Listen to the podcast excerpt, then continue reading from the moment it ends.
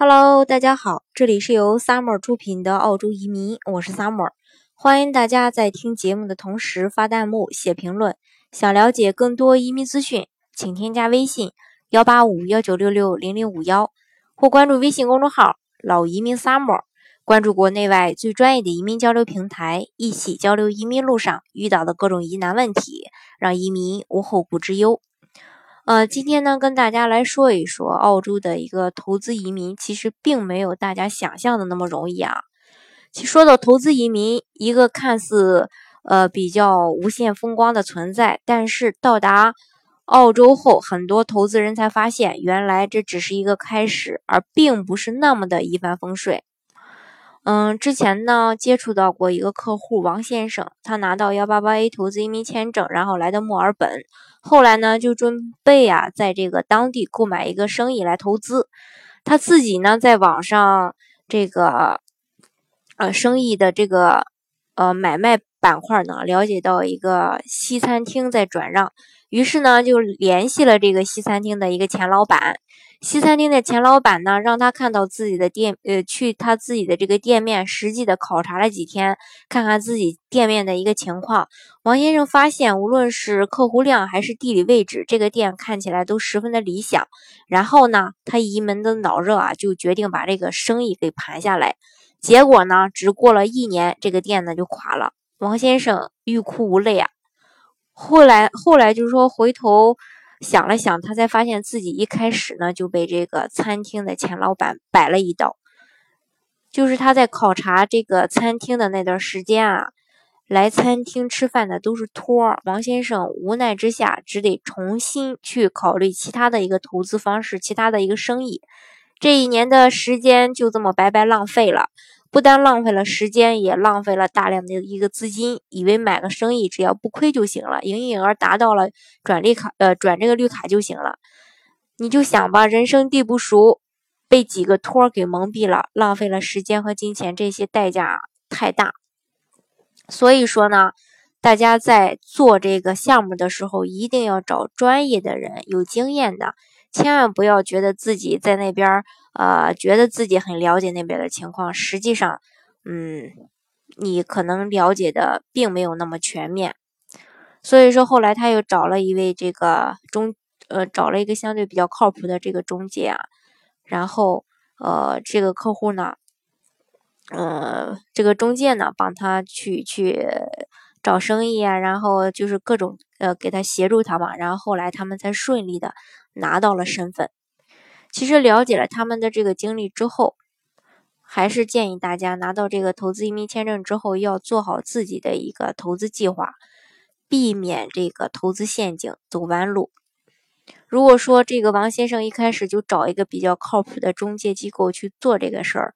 呃，我想可能他就不会走那么多的呃弯路了，也不会搭上这么多的人力、财力、物力、时间成本，这个都是。呃，其实都是成本啊，所以说我们身边的这个投资移民办理的人的这个亲身经历，从过去的幺六三签证到后来的幺八八系列投资移民，让我们来了解他们到达澳洲之后的一些故事。如果把移民澳洲作为最终的目的地，那么选择这个呃澳洲幺八八创业移民这条路，呃，可以说是就是一条非常。不平凡之路吧。那么大家来到澳洲这个商业和文化背景和国内完全不同的环境呢，有的人还会承受着这种呃夫妻双方分居的这种考验。你在国内可能是呼风唤雨的，但是你在澳洲哦经营着一个莫名其妙的小生意，其实这种差距、这种心酸，其实只有自己呃才能知道。受了几年的煎熬，还不一定能拿到这个澳洲永居。所以，所以说呢，呃，建议一定要找一个比较靠谱的人来帮你做这件事情。当然了，你在做这个幺八八 A 转八八八的这个过程当中呢，可能也会遇到一些问题。呃，就今天呢，我也给大家就是说把经常会遇到的一些问题说一下。有的客户可能会疑问，他说我需要什么时候把钱从中国汇到澳大利亚？申请人其实是。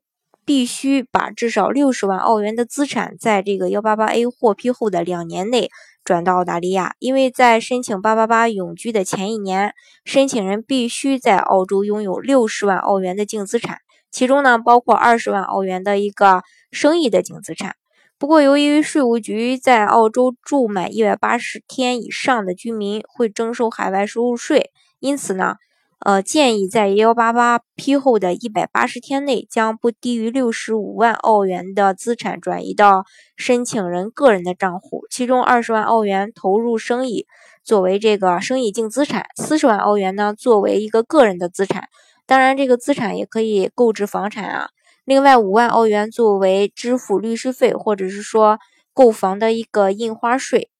当然，印花税不能算作个人的资产，这个大家要了解。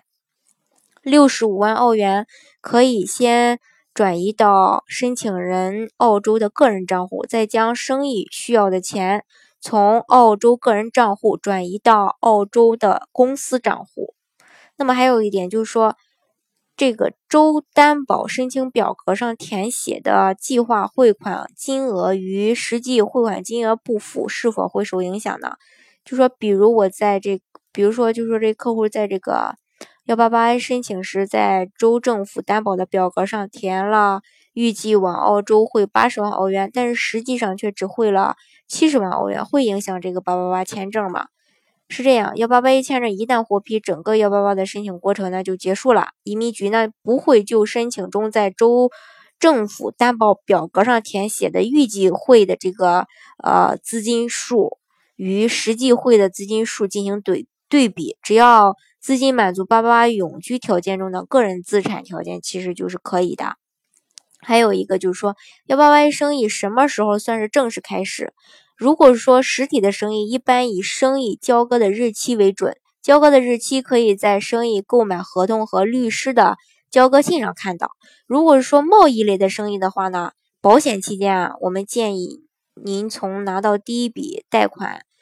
呃，这个第一笔货款起算，需要注意的一个小技巧就是说，假设你的生意是七月十号开始的，案子也要做到两年后的七月三十一日，这样的话。这个时间段签证官会很满意的。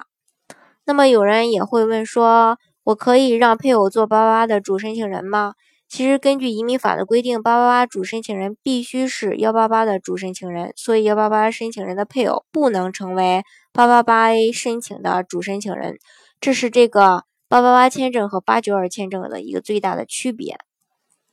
大家可能也都知道，幺八八 A 转八八八不容易啊。那么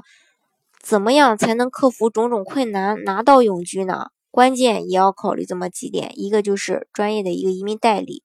转八八八大部分要求的都是客观硬性的指标，所以移民代理不单要专业，而且要细心，要耐心在这两到三年的时间里吧，帮客户做一些合规的检查和材料整理。第二就是移民律师需要精通财务，很多硬性指标都是在这个财务报表上体现，所以。移民代理一定要懂点财务，不然准备材料自己都不知道是否达标啊。第三就是会计必须懂移民法，澳洲的财务税务要求和国内可能不一样啊。如何合理避税，同时达到移民的这个财务指标，会计必然要熟悉移民法的要求才可以。第四点就是材这个移民的材料一定要做得漂亮，移民官。不认识你，也不了解你的生意，他们裁定你是否达标，全靠文案材料给他们留下的一个印象。移民律师的英语一定要好，如果文案全是语法错误的申请，签证官获批的心情，大家可能就可想而知了。这是说大家在呃，就是说以往的客户在申请的时候，经常会遇到的一些问题啊。嗯，今天跟大家也分享了，希望大家在申请的过程当中呢也有所帮助。好，今天的节目呢就给大家分享到这里。如果大家想具体的了解澳洲的幺八八 A 的一些具体的情况啊，大家可以加我的微信幺八五幺九六六零零五幺，或关注微信公众号老移民 summer，关注国内外最专业的移民交流平台，一起交流移民路上遇到的各种疑难问题，让移民无后顾之忧。